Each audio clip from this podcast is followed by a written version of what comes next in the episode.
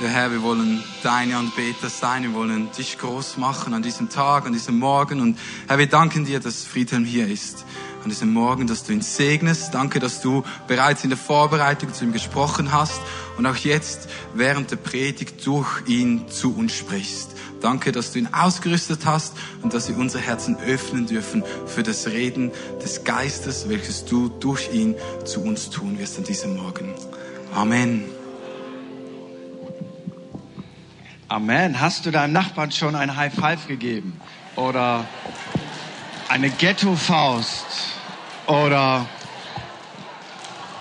irgendeinen netten Satz? Weißt du, manche Leute hören die ganze Woche keinen guten Satz. Die ganze Woche nichts Gutes. Und spätestens, wenn du im Haus Gottes bist, muss dir jemand was Gutes sagen, oder? Das hast du verdient. Eine ganze Woche ohne einen guten Satz. Das, das kann überhaupt nicht wahr sein. Ich freue mich heute Morgen bei euch zu sein und gebe schon mal eine ganz kurze Vorwarnung ab. Ich bin Norddeutscher, genauer gesagt Ostfriese und wir sind einfach vom Humor anders wie die anderen. So, wenn du bei irgendeinem Satz denkst, hat er das gesagt, darf man das so sagen, hab das bitte im Kopf, woher ich komme, ich kann nichts dafür. Äh, so, und wenn du sagst, das geht ja gar nicht, dann mailst du bitte an ivano.lai.fimi.bern. Der freut sich immer, wenn er montags Post bekommt. Falls du sagst, oh danke, das mache ich. Nein, das war nicht so gemeint. Schreib ihm was Gutes. Schreib ihm was Gutes, weil er, seine Familie investieren sich seit 20 Jahren in diese Kirche, dass sie aufblüht, schütten ihr Leben dort hinaus, bauen etwas Großartiges auf. Und deswegen ist doch mal ein guter Moment, Ivano und Barbara so einen mega Applaus zu geben.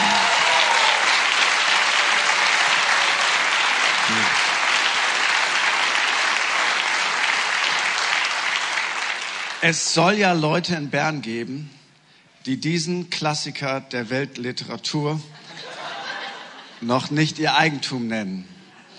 Ich will jetzt nicht sagen, dass ihr gesündigt habt, aber es ist schon knapp dran.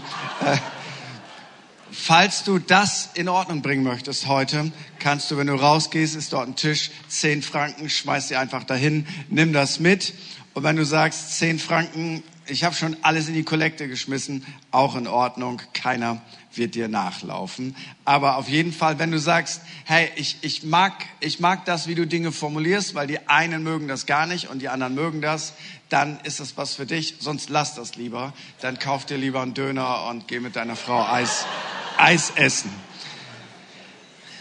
Wir haben gestern schon ein paar richtig starke Sachen mit Gott erlebt und wir wollen da anknüpfen. Und ich glaube, dass es gibt nie so den Schlüssel für das Wirken Gottes, aber es gibt immer wieder Prinzipien, wo du aus der Schrift siehst, das ist ein Game Changer, dass Gott sich mehr bewegt. Darüber möchte ich heute Morgen sprechen und ich, ich starte mit einer Geschichte, die ich als ganz junger Pastor erlebt habe. Ganz normaler Gottesdienst in einer kleinen Kirche irgendwo in Norddeutschland. Die Predigt geht auf das Ende zu ich habe noch das Schlussgebet vor mir. Und jeder, der schon mal gepredigt hat, weiß, innerlich fängst du jetzt an zu landen. Du siehst die Vision von einem Sofa, von einem guten Essen und Schlussgebet. Und ich merke, wie immer wieder der gleiche Gedanke in meinen Kopf kommt und ich spüre, jemand ist in diesem Raum, der möchte sein Leben beenden. Aber das, was ich jetzt nur noch habe, ist das Schlussgebet. Und ich entscheide mich dann, dass ich diesen Impuls in das Schlussgebet mit einbaue, so dass es nicht zu spooky ist, aber dass diese Person, wenn sie denn da ist, das merkt und der Gottesdienst ist zu Ende. Ein oder zwei Tage später ruft mich eine Frau aus unserer Kirche an und sagt, Pastor, kannst du dich noch erinnern an dein Schlussgebet am Sonntag? Sagt, ja, da kann ich mich sogar sehr gut dran erinnern. Und sie sagt, bei mir war gerade ein Mann, der hat beschlossen, aufgrund seiner komplexen Lebenssituation sein Leben zu beenden. Und er wollte noch einmal eine Kirche besuchen. und sitzt an dem Sonntag im Gottesdienst und will sein Leben beenden. Und anstatt sein Leben zu beenden, spricht Gott zu ihm. Und er lebt bis heute. Es ist viele Jahre her. Und ich versuchte jetzt mal einen Blickwinkel zu geben. Für mich war das einfach ein tolles Erlebnis. Eine nette Geschichte, die ich heute erzählen kann. Wir brauchen immer gute Geschichten. Gottes Blickwinkel ist ein ganz anderer gewesen. Für Gott ging es nicht um die gute Geschichte.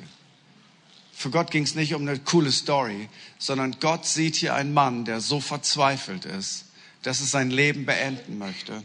Und Gottes Herz schlägt für diesen Mann und er sucht einen Weg. Wie kann ich diesem Mann begegnen? Und der Heilige Geist pusht ihn in einen christlichen Gottesdienst. Wie auch immer, zieht ihn, wie sagt es ein Prophet, mit Seilen der Liebe. Und jetzt kommt der Moment, wo ich Gott sei Dank, ich habe Gott auch oft verpasst, diesem Impuls einen Raum gegeben habe. Für Gott ging es darum, mein Herz ist zerbrochen für diesen Mann. Ich möchte ihn retten. Ich möchte nicht, dass sein Leben endet. Ich möchte, dass sein Leben aufblüht. Seine Geschichte ist eine ganz andere Geschichte als meine Geschichte. Ich habe eine coole Story. Gott hat ein Leben gerettet. Und ich möchte da einmal heute Morgen mit hineingehen. Gottes Liebe zeigt sich in seiner Hingabe an uns Menschen. Man kann sich hingeben, ohne zu lieben. Das ist absolut möglich. Man tut seine Pflicht, man macht das, was man machen muss, und das ist ja auch nicht ganz falsch. Man kann sich hingeben, ohne zu lieben, aber man kann nicht lieben, ohne sich hinzugeben. Die Art von Liebe, die Gott hat, ist nicht eine Liebe, die sitzen bleibt, die kom kommentiert, sondern Gottes Liebe ist die Art von Liebe, die sich bedingungslos hingibt.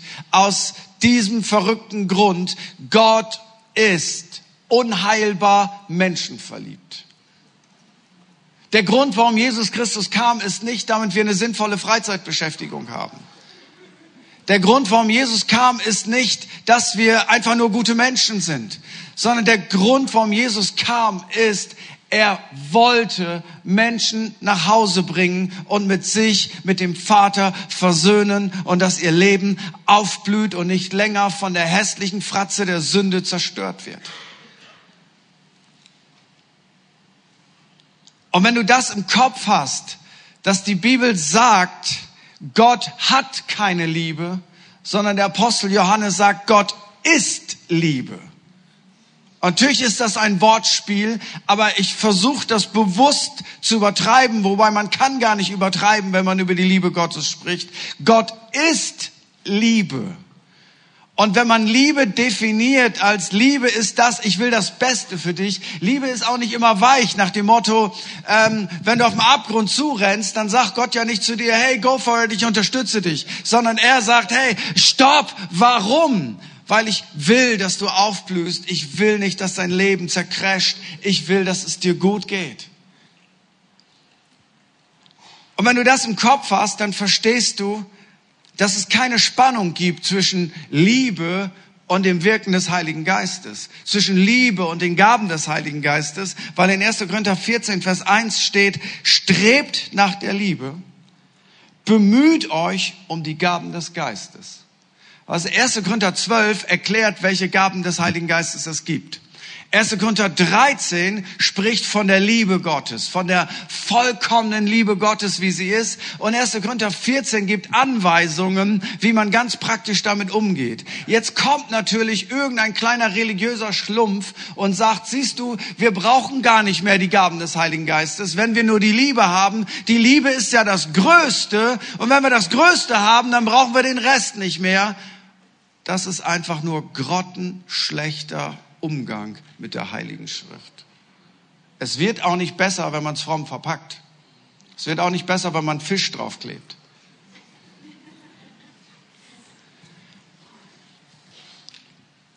Deswegen bündelt Paulus das und er sagt Folgendes. Strebt nach der Liebe und bemüht euch um die Gaben des Geistes. Und spätestens, wenn du schon mal der Not eines Menschen begegnet bist, weißt du, wie hilflos du bist.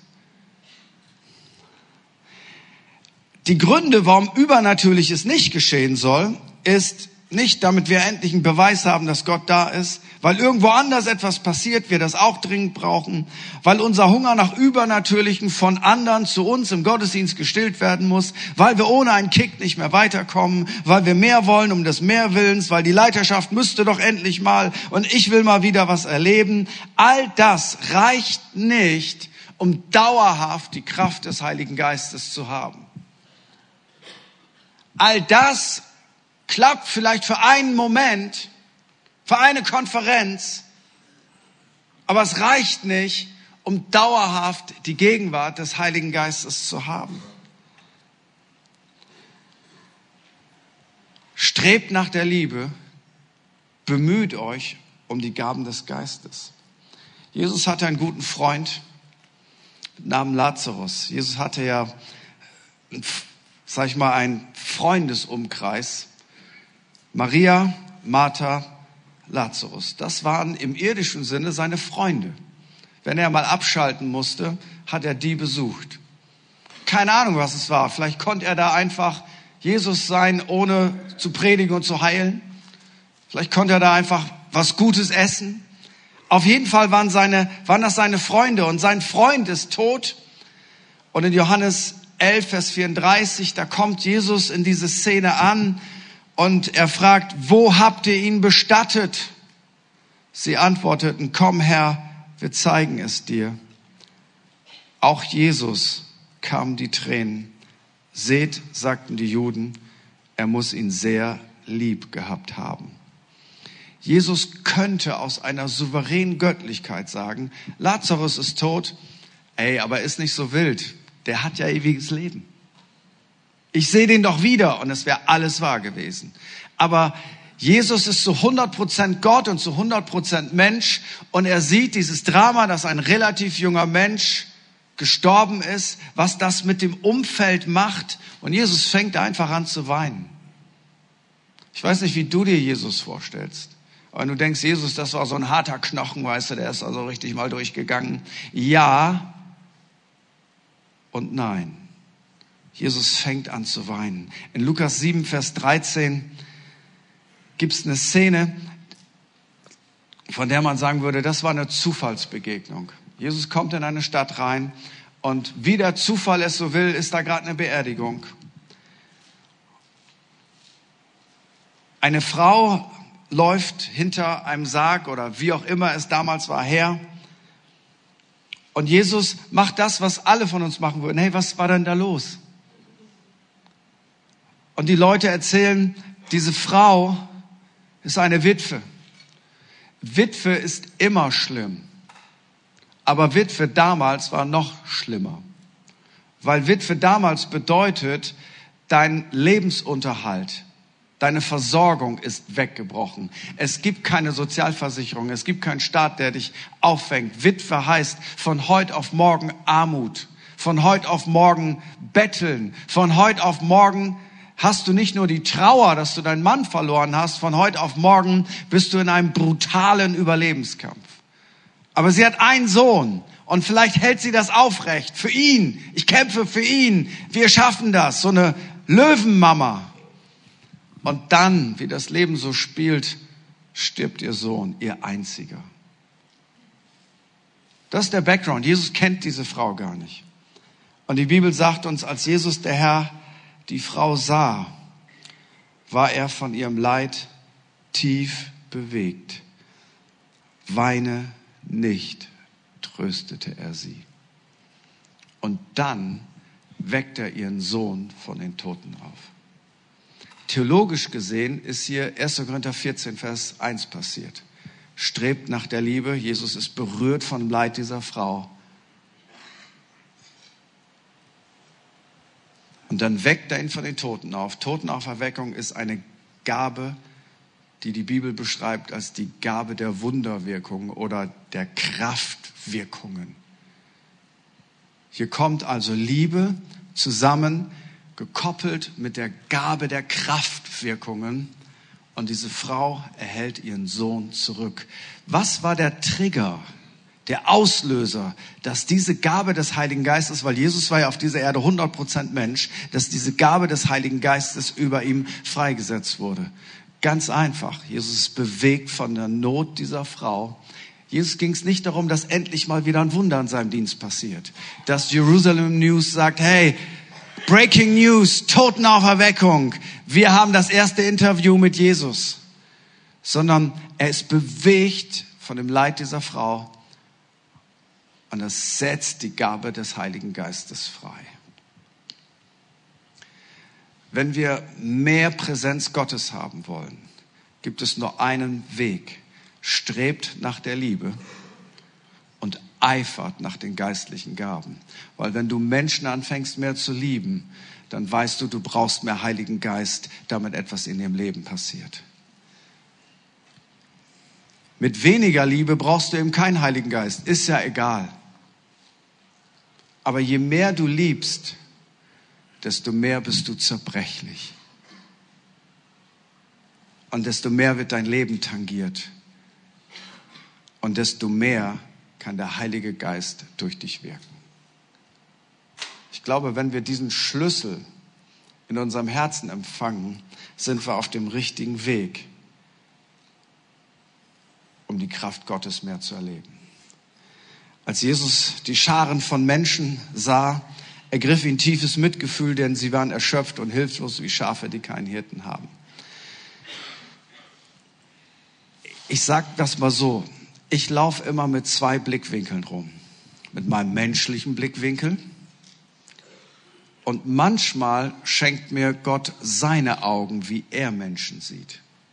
Und manchmal stelle ich fest, dass sein Blick so ganz anders ist als mein Blick. Ich habe auch einen politischen Blick, ich habe eine Meinung, ich habe ein, ein politisches Verständnis, ich habe ein, ein Erfahrungshorizont und mit diesem Horizont bewerte ich Dinge.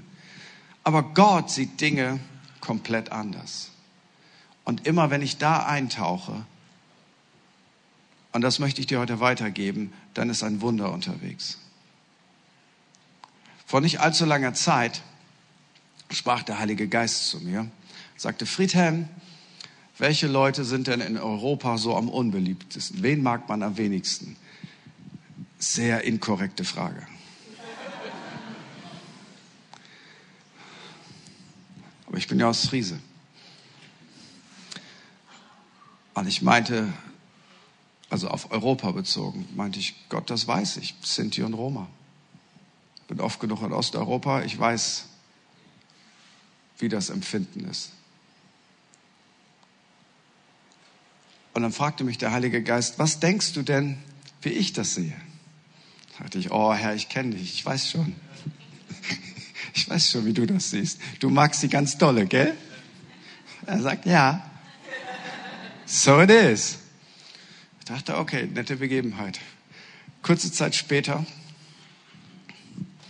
sitzt eine,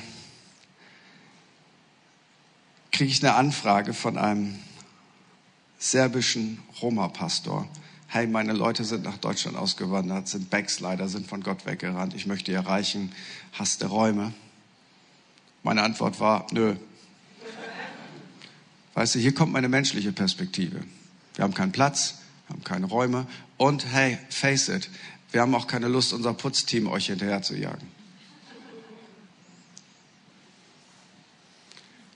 Ich rufe einen Freund von mir an oder schreib ihm per WhatsApp, äh, eine Stadt weiter ist, der selber Roma-Pastor ist und sag ihm, hey, habt ihr Räume? Er sagt, du, wir haben schon vier Kirchen in unserer Gemeinde, wir haben wirklich keinen Platz mehr. Kurze Zeit später sitzt diese ganze Truppe bei uns im 12 Uhr Gottesdienst. Und ich denke, Nachtigall, ich höre dir trapsen. Nach dem Gottesdienst treffe ich mich mit dieser Gruppe von Leuten. Im Kopf habe ich alle meine Vorurteile. Im Kopf habe ich das, was alle denken, aber die wenigsten sagen es. Und dann habe ich im Kopf, wie Jesus das sieht. Lauter Schafe, die keinen Hirten haben. Und ich sage einfach, Jungs, ich möchte euch was sagen. Ihr seid willkommen. Wir lieben euch. Wir ehren euch. Wir werden mit euch gemeinsam das Reich Gottes bauen. In dem Moment fielen schon die ersten Tränen. Es war das erste Mal, dass sie von einem Deutschen gehört haben, dass sie nicht Menschen dritter Klasse sind, sondern dass Gott sie liebt. Mein Blickwinkel war so ganz anders. Heute, das ist das Coole daraus, haben wir mit ihnen eine neue Kirche gegründet. Wir haben die erste Taufe gehabt und Gott öffnet mega starke Türen einfach durch einen Moment. Ich sehe, wie Gott dich sieht. Weißt du, wenn dein Herz davon zerbrochen ist, wovon Gottes Herz zerbrochen ist, dann ist immer ein Wunder unterwegs. Hier ist das Wunder einer neuen Gemeinde unterwegs gewesen. Aber ich, ich kann so weitermachen. Ich komme von irgendeiner christlichen Veranstaltung nachts wieder, Samstagnacht, der Flieger geht wieder mal nicht. Der Zug ist zu spät. Also ganz ehrlich, wenn du je nach Deutschland willst, fahr nicht mit der Bahn.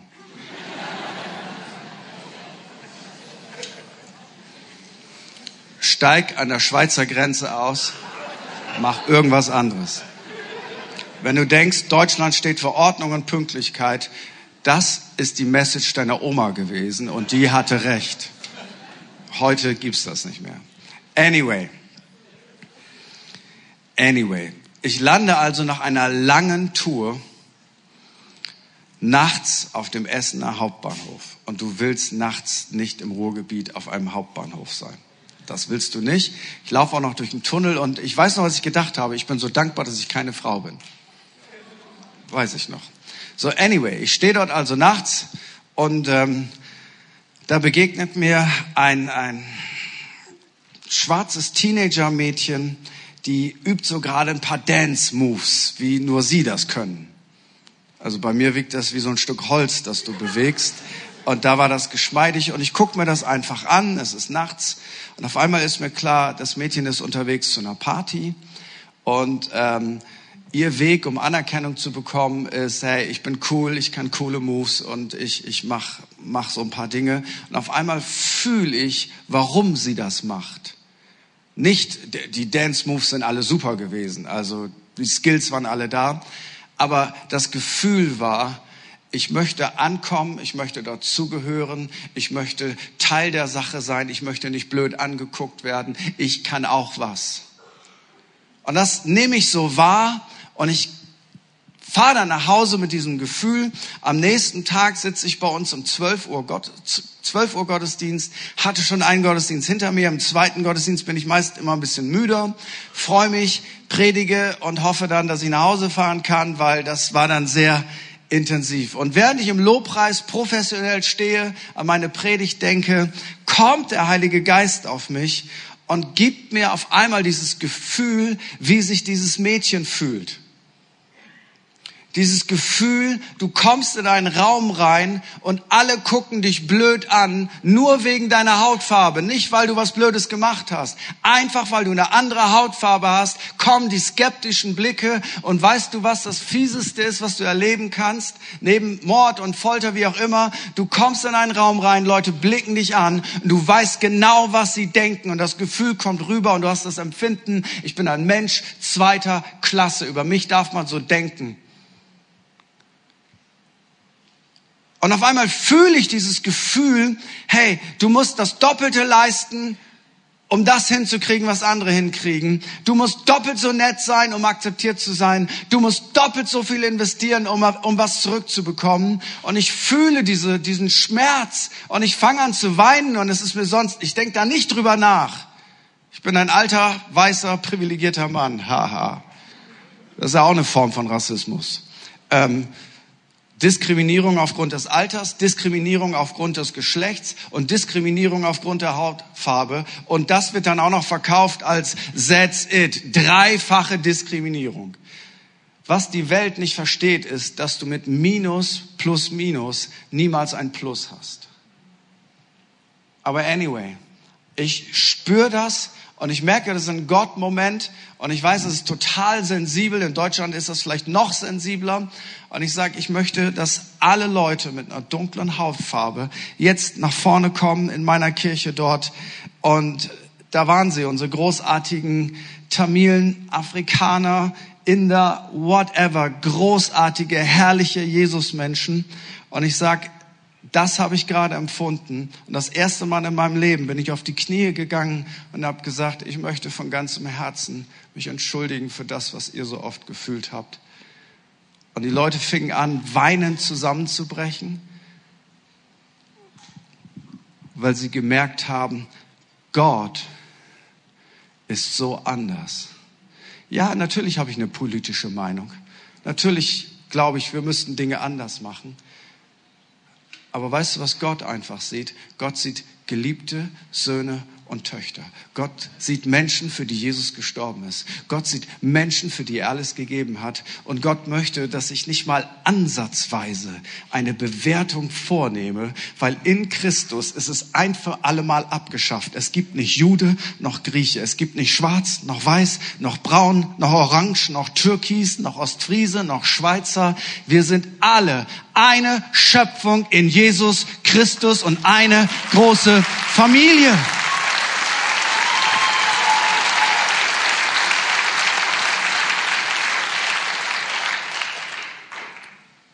Wenn mein Herz zerbrochen ist davon, wovon Gottes Herz zerbrochen ist, dann passieren Wunder. Dann passieren Wunder. Dann ist ein Wunder unterwegs. Und da wird die Gemeinde von Jesus zu einem prophetischen Zeugnis, wie es gelingen kann, dass Männer und Frauen, alt und jung, unterschiedliche Nationalitäten in Einheit, Liebe, Freundschaft zusammen sein kann, etwas, was wir als Kirche prophetisch in die Gesellschaft geben müssen. Wenn wir da fehlen, was kann ich dann von der Welt erwarten, die den Heiligen Geist nicht haben? Um Liebe zu geben, brauchst du zuerst Liebe. Jesus liebt dich, du bist geliebt. Und wenn du in seiner Liebe verwurzelt und verankert bist, dann darfst du eine harte Stirn bekommen, wo schlechte Dinge von dir abprallen, aber du darfst niemals ein hartes Herz bekommen. Eine harte Stirn, dein weiches Herz. Und das ist die Challenge, warum wir immer wieder von dieser Liebe Gottes berührt werden müssen, weil solange du auf dieser Erde lebst, werden Menschen dich verletzen. Christen werden dich verletzen, Leute aus deiner Familie werden dich verletzen und face it, du wirst auch Menschen verletzen. Das ist leider Teil dieser Erde.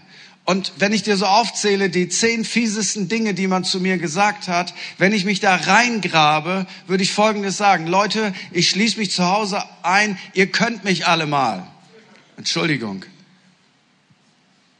Menschen, die Jesus nicht kennen, meine Güte. Dann eben nicht.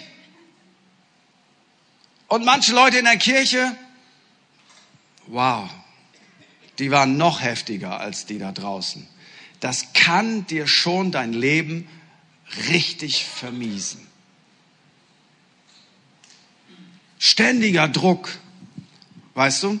Gestern hat jemand die Predigt gesehen vom besten Prediger Welt, dann stehe ich da morgens in meiner Kirche und mit wem vergleicht man mich? Mit dem besten Preacher der Welt. Dann ist die Lobpreisband am Spielen und du, vor 20 Jahren hätten wir gedacht, Wahnsinn, wir danken Gott auf Knien, was wir für eine Musik in der Kirche haben können. Heute haben wir gerade die beste Champions League World Class Worship Band aus Tallahassee gesehen und sagen, wow, das ist mal eine Worship Band und schon denkst du, naja, da ist schon noch Luft nach oben.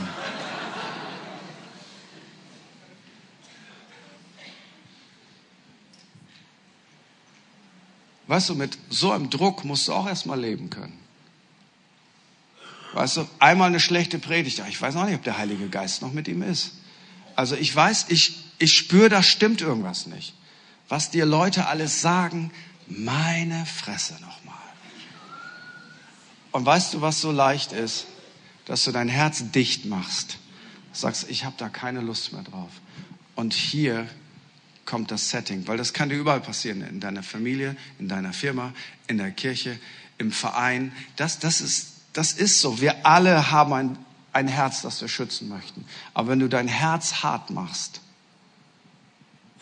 dann schneidest du dich selber ab von den Wirkungen Gottes. Mehr als alles andere. Beschütze dein Herz. Weil ein hartes Herz wird nicht Gottes Kraft hervorbringen. Wer mehr Liebe möchte, sehnt sich nach mehr vom Heiligen Geist, weil der Heilige Geist kann, wenn er dich berührt in seiner Liebe, mehr tun, als du jemals mit sozialer Arbeit dein ganzes Leben tun könntest. Der Heilige Geist ist wie ein Radar. Er sucht Leute, die das empfangen, weil unsere Kraft nicht ausreicht, um nachhaltig zu helfen, weil wir Gott brauchen. Deswegen sollen wir uns bemühen. Ein verzehrendes Verlangen haben, heißt es im Griechischen, eine glühende Inbrunst, dass Gott durch seinen Heiligen Geist wirkt. Aber wenn die Liebe nicht der Motor auf Dauer ist, dann veräppt das eben. Old School ist, Gott wirkt durch ganz wenige. Seit Pfingsten haben wir New School. Gott wirkt durch alle seine Kinder. Wir sind sein Leib. Wir alle haben den Heiligen Geist bekommen. Und jeder von uns hat eine Zuteilung von Gott bekommen. Wenn du dir dessen bewusst bist, du bist ein Träger des Heiligen Geistes, du bist ein Träger der Gaben des Heiligen Geistes, weil 1. Korinther 12 sagt eindeutig, was du bekommst, entscheidest du nicht. Aber jeder bekommt etwas. Finde es heraus, lebe darin, arbeite darin und du wirst die Herrlichkeit Gottes auch in deinem Alltag haben. Vielleicht nicht jeden Tag, aber doch regelmäßig. Old School ist, er kann nur im Gottesdienst wirken. New School ist, er kann überall wirken und natürlich auch im Gottesdienst. Da ist es oftmals leichter, weil das Umfeld stimmt und wir uns auf Gott ausrichten. Deswegen ist das so wichtig, dass wir auch zusammenkommen. Aber der Heilige Geist braucht dieses Training nicht. Das brauchen wir. Er ist ready. Wie kann ich das steigern, dass der Heilige Geist mehr wirkt? Ich habe eine einfache Methode gelernt. Rede darüber. Jeden Dienstag, wenn wir mit unserem Staff zusammenkommen, jeden Dienstag, Kernmitarbeiter, Staff, erzählen wir uns Geschichten ohne Ende. Was hat Gott getan in der letzten Woche? Wer ist zum Glauben gekommen? Wer ist geheilt worden? Zu wem hat Gott gesprochen? Wo ist ein neuer Mitarbeiter an den Start gegangen? Wo hat Gott jemanden berührt? Und weißt du was? Jede Woche hast du das Empfinden, wow, Gott ist on the move. Ich könnte genauso gut zehn Geschichten erzählen, wo Gott etwas nicht getan hat. Aber ich muss diese Kultur bauen, dass ich erzähle, was Gott tut, weil der Glaube kommt aus dem Hören. Ich muss mir dessen bewusst sein, Gott ist, Gott ist da, Gott ist real. Erzähl Geschichten. So Geschichten wie, von einem unserer Azubis, Simon, der eine Begabung hat, durch das Wort der Erkenntnis Krankheiten zu spüren, die im Raum sind und für sie zu beten. Und ich sag, du, wenn du was hast, sag's mir. Und an einem unserer Campusse, er sagt mir das und er sagt, Gott will ein Ohr berühren. Da hat jemand megamäßig Probleme, Gott will ein Ohr berühren. Und ich sag zu ihm, ich gebe das weiter und ich vergesse es beim, beim Aufruf zur Entscheidung für Jesus fällt mir das wieder ein. Ich denke, uh, ich baue es noch mit ein und sage, hey, jemand ist hier, Gott will dein Ohr berühren und so weiter und so fort und mach dann weiter mit meinem Programm. Was ich nicht wusste, ist Folgendes. Auf der Empore saß die Frau von unserem Missionsleiter, die ursprünglich aus Polen kommt. Und sie hatte Besuch von ihrer Verwandtschaft aus Polen und die sprechen kein Deutsch. Und wir haben keine polnische Übersetzung. Also geht sie auf die Empore und macht das, was man macht, wenn man freundlich ist. Man übersetzt einfach so. Und dann kommt dieser, dieser prophetische Impuls und ihr fällt, weil sie schon so lange in Deutschland wohnt, ihr fällt das polnische Wort nicht ein. Und sie kann es nicht weitergeben, weil ihr das Wort nicht eingefallen ist. Was sie nicht wusste, ist, ihr Besuch aus Polen war auf einem Ohr taub hatte einen Hörsturz und als Ergebnis des Hörsturzes war sie taub auf einem Ohr. Und die Frau sitzt da, hat keinen christlichen Background, hat nichts verstanden, weil die Übersetzerin das nicht übersetzt hat. Aber Gottes Reden war real und mittendrin geht ihr Ohr auf.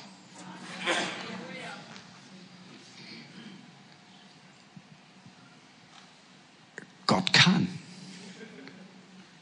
Gott kann. Vor zwei Wochen haben wir Heiliggeist-Tage.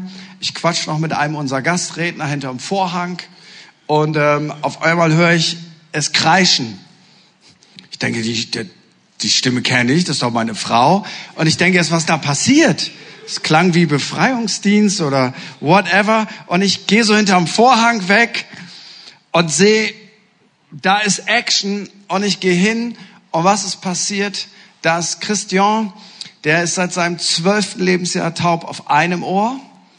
Und er ist jetzt so um die 60, würde ich ihn mal schätzen. Und Gott hat zu ihm gesprochen, dass er sein Ohr öffnen wird.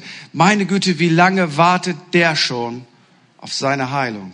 Und seit vier Monaten hat Gott ihm das ins Herz gelegt. Hey, du sollst in dem Fall zu Elke, zu meiner Frau gehen und für dich beten lassen. Aber er hat sie nie erwischt. An dem Abend sagt er, ich glaube, dass Gott mich heilen will. Und Gott hat mir gezeigt, du sollst mit mir beten. Das hat sie noch nie erlebt. Und in dem Moment kommt die Gabe des Glaubens und es ist klar, heute wird's passieren. Und genau das passiert. Einfach beim Gebet öffnet Gott das Ohr von Christian. Hey, das passiert nicht jede Woche. Aber ich will dir etwas sagen. Wir müssen darüber reden, weil es passiert. Und wenn wir darüber reden und unser Herz bewegt wird, dann passiert es mehr. Und wenn wir dann gelernt haben, wir können das nicht tun, sondern Gott tut das und er tut es nicht, damit wir coole Stories haben, sondern er tut es, weil Gott die Leute wirklich liebt. Dann haben wir etwas, wo wir auch dauerhaft, nicht nur als Welle, etwas erleben können. Römer 8, Vers 14 sagt, alle, die sich von Gottes Geist leiten lassen, sind seine Söhne und Töchter. Was kann ich Gott sagen? Ich komme ins Finale. Nummer eins. Gott, ich bin bereit, dass mein Herz davon zerbrochen wird, wovon dein Herz zerbrochen wird. Du musst dich verletzlich machen. Weißt, weißt du, was das Negative an Liebe ist, wenn ich es mal so ausdrücken darf? Es macht dich ganz schön verletzlich. Du kannst nicht Gottes ganze Liebe ertragen für Menschen. Das wird dich kaputt machen. Das, das schaffst du nicht. Aber weißt du, so immer wieder etwas davon, es wird dein Leben auf den Kopf stellen. Es wird dir auf den Kopf stellen, wie du Menschen siehst, wie du für Menschen empfindest. Das kannst du nicht produzieren. Das kannst du nur empfangen und Gott sagen, Gott, ich möchte das haben. Ich möchte dein Herz spüren. Das Zweite ist, du kannst ihm sagen, Gott, ich bin verfügbar. Wenn du jemanden brauchst, hier bin ich. Ich bin verfügbar. Und weißt du, das heißt, dass dein erster Fokus ist nicht, was habe ich davon? Wie gut kann es mir noch gehen? Kann ich mir den dritten Urlaub leisten? Kriege ich den Job? Kriege ich die Karriere? All das sind Nebensachen, die dir von Herzen gegönnt sind. Versteh mich nicht falsch. Gott ist nicht so ein knausriger. Aber dein ganzer Fokus verändert sich von Hauptsache, mir geht es gut, was, was habe ich davon, hin zu Gott, ich bin verfügbar, was hat dein Reich davon?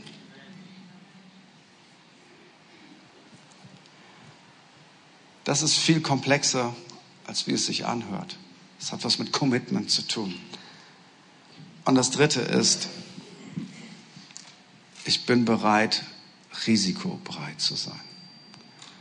Mein Freund Andreas Sommer, der eine große Kirche in Deutschland leitet, er hat das gebetet. Jesus, ich bin bereit, mich zum Affen zu machen für dich. Und das bedeutet, ich mache auch mal was Verrücktes und ich gehe auch das Risiko ein, dass ich gerade mich verhört habe. Ich tue auch nicht so, als wenn ich immer recht habe. Ich bin bereit, mich zum Affen zu machen. Ich schließe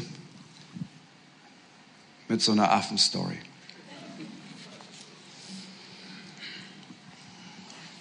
Meine Frau und ich sind eines Mittags im Fitnessstudio.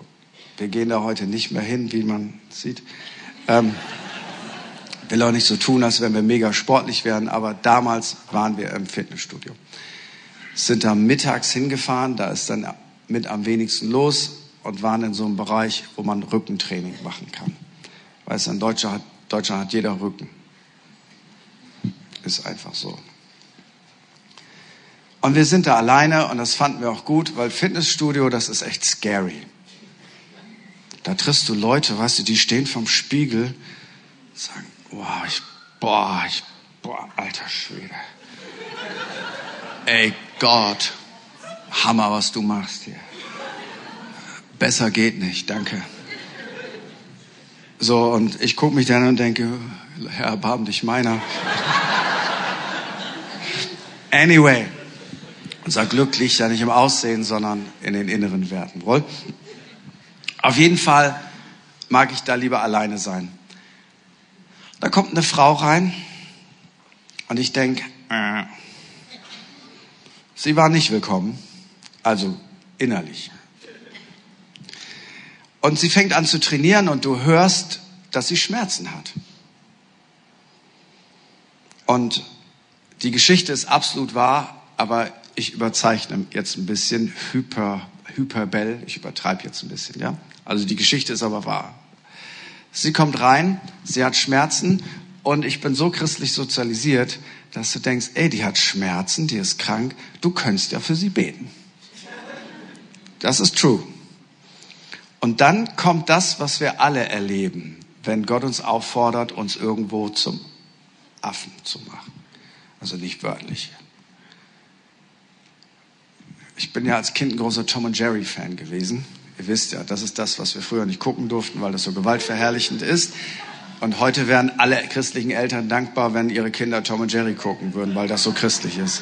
So, anyway. Auf jeden Fall bei Tom und Jerry kam dann immer bei Tom Engelchen und Teufelchen, weißt du? So auf den Schultern. Und, und so gefühlt war das so, dass das Engelchen sagte, Friedhelm, meinst du nicht, dass der Heiland sie jetzt gesund machen möchte? Und das Teufelchen sagte, gesund? Du weißt doch, alle werden nicht gesund. Okay. Und das Engelchen sagte, ja, nicht alle, aber viele. Und das Teufelchen sagt, nein, nein, nein. Und denk dran, hier ist ein Fitnessstudio. Hier ist gar kein Klavier mit Hintergrundbegleitung. Das Engelchen sagte, weißt du, der Herr Jesus kann auch in einem Fitnessstudio Menschen heilen. Und das Teufelchen sagte, nein, nein, nein, aber es ist eine Frau. Du kannst hier doch nicht einfach im Fitnessstudio einer Frau in Trainingsklamotten die Hände auflegen. Was ist denn das für ein Zeugnis? Das Engelchen sagt, aber sieh doch mal, deine Frau ist doch auch dabei, da kann doch gar nichts passieren. Während dieser Kampf noch so läuft, spricht meine Frau sie einfach an.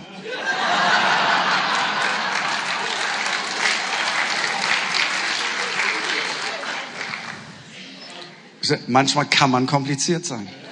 Was ich sagen will ist, kennst du diesen Kampf im Kopf? Das Ende vom Lied ist ganz einfach. Wir beten für sie, tauschen unsere Handynummern aus, laden sie auch ein zur Kirche. Und sie sagt, ich möchte auch gerne kommen, aber ich habe kein Auto. So, das ist die Regel Nummer zwei. Wenn du jemanden zur Kirche einlädst, stell sicher, dass die Person kommt und du stellst es am besten dadurch sicher, dass du abholst. Meine Frau fährt sie abholen. Sonntagmorgens. Stellt fest, die Familie ist größer als gedacht. Afrikanischer Background und einfacher Check. Wir haben fünf Plätze. Äh, und jetzt ist so die Frage, halten wir die Straßenverkehrsregeln ein. Und dann kommt der kurze Blick zurück. Wir haben ja schon mal in Afrika gearbeitet. Weißt, weißt du, wie viel unglaublich viele Menschen man in ein Auto unterbringen kann? Alle Leute mit afrikanischem Background, wisst ihr, was ich meine? Du kannst locker zehn Leute in fünf Sätze reinbringen. Where's the problem, baby? Okay, in der Kirche der Aufruf kommt, ein Teil der Familie heben ihre Hände, um Jesus anzunehmen. Und nach dem Gottesdienst sagt mir diese Frau, oh, by the way, meine Schmerzen sind auch weg. Das passiert nicht jeden Tag. Aber soll ich dir was sagen? Gott hat überall Leute in deinem Umfeld, die dir begegnen, die die Hilfe Gottes brauchen. Ganz praktisch, aber auch ganz geistlich. Pfingsten bedeutet, wir verlassen uns nicht mehr auf die Priester und Propheten und Könige. Pfingsten bedeutet, wir haben den Heiligen Geist empfangen und da, wo ich bin, da ist Gott. Lass uns zusammen aufstehen.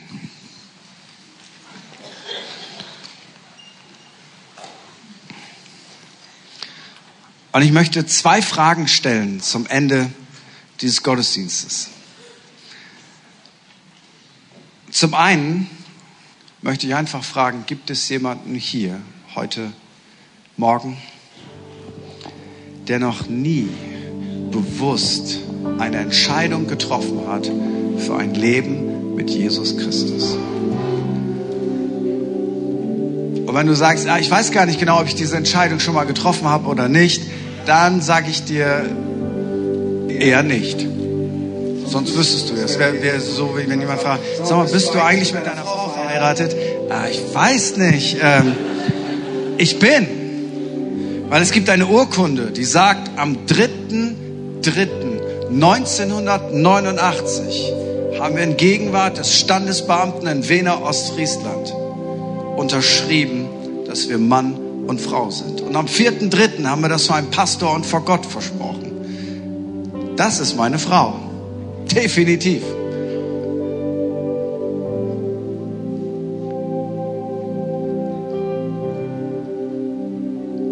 Und wenn du diese Entscheidung noch nie getroffen hast, dann möchte ich dir Folgendes einfach sagen. Wir haben heute über Liebe gesprochen. Gott liebt dich Und hier kommt das große Wunder. Gott liebt dich sogar, obwohl du Dinge verbockt hast in deinem Leben. Die Bibel nennt das Sünde. Sünde ist auch kein frommes Wort eigentlich. Es kommt aus dem Bogenschießen. Und wenn du beim Bogenschießen, du kennst das, du musst das Ziel treffen, wenn du daneben geschossen hast, das war Sünde. Und dieses Wort benutzt die Bibel und macht deutlich, Freunde, wir alle haben oft daneben geschossen das Ziel nicht getroffen. Tja, und dafür musst du gerade stehen, dafür musst du einen Preis bezahlen. Aber da sammeln sich so viele Nichttreffer im Laufe eines Lebens an, das ist nicht gut. Und hier kommt Ostern. Und Jesus sagt, weißt du was, für all die Dinge, wo du daneben getroffen hast, habe ich mich treffen lassen.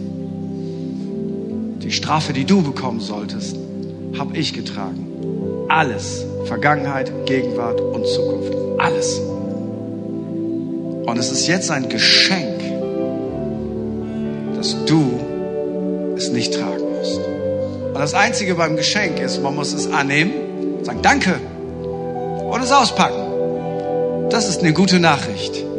Du kannst frei sein. Dir ist vergeben. Zwischen dir und Gott steht nichts mehr. Und du kannst sogar diese Erde verlassen und du bist nicht tot, sondern du gehst nach Hause. Und das fängt alles an mit einer Entscheidung, der guten Nachricht zu vertrauen. Manchmal machen wir auch sowas wie in diesem prophetischen Bild. Ähm, es ist ja nur so ein Bild, aber manchmal sind wir so eine dumme Kuh und, und bewegen uns weg oder wir sind ein verlorenes Schaf. Das ist ein biblisches Bild noch. Klingt auch schöner wie Kuh. Aber meint das Gleiche. Meint das Gleiche. Und wir bewegen uns weg. Und weißt du was? Je weiter du weg bist von der Herde, desto einfacher kann ich der Wolf schnappen. Und weißt du, was der Wolf will? Will dich wegziehen von der Herde. Und was zieht mich weg von der Herde? Meine falschen Entscheidungen, meine Sünde. Irgendjemand aus der Herde ist doof, hat mich verletzt. Ähm, ich habe andere Lebensprioritäten und manchmal verlasse ich diese ursprüngliche Entscheidung, die ich getroffen habe und befinde mich auf einmal wieder weit weg. Manchmal körperlich noch da, aber innerlich schon weit weg. Aber dann möchte ich dir Folgendes sagen. Dann darfst du wiederum dich zu dieser ursprünglichen Entscheidung stellen. Und ich möchte einfach fragen für einen kurzen Moment, während alle Augen geschlossen sind, seid so lieb, möchte ich einfach fragen, gibt es irgendjemand hier in diesem Raum, der sagt, ich habe heute ein bisschen mehr verstanden, nicht alles, aber ich möchte eine Entscheidung treffen für ein Leben mit Jesus Christus oder wo du von Jesus irgendwie innerlich, äußerlich weggegangen bist und du sagst, ich, ich möchte wieder nach Hause. Dann lade ich dich ein, während alle Augen geschlossen sind, dass du da, wo du bist, mir einfach ein Zeichen gibst, dass ich dich ins Gebet mit einschließe, dass du sagst, ich will diese Entscheidung heute für Jesus das erste Mal oder wiederum treffen. Da, wo du bist, heb einmal ganz kurz deine Hand und dann darfst du sie wieder runternehmen. Dankeschön, Dankeschön, Dankeschön, Dankeschön, Dankeschön, Dankeschön, danke, danke, danke. Ist noch jemand, der sagt, ich, ich möchte diese Entscheidung treffen. Ich will meinen ersten Schritt heute auf Jesus zugehen. Ich will heute zu Jesus zurück. Einfach, heb einfach ganz kurz deine Hand und dann nimmst du sie runter. Dankeschön.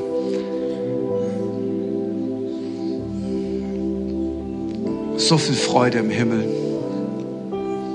Weil für Gott bist du nicht einer von 400, 500, whatever. Für Gott bist du die eine Person. Und ich lade dich einfach ein, deine Hand gehoben hast, und wir machen das einfach mit, leg mal deine Hand auf dein Herz und bete folgendes Gebet. Bet mal einmal nach, sonst bete immer frei, aber heute zum Start bete mal einmal dieses Gebet und wir beten alle mit und wiederholen das. Sag, Herr Jesus, hier bin ich. Ich schenke dir mein Herz. Heile es, reinige es. Es gehört jetzt dir. Füll mich mit deiner Liebe. Ich gehöre jetzt zu dir.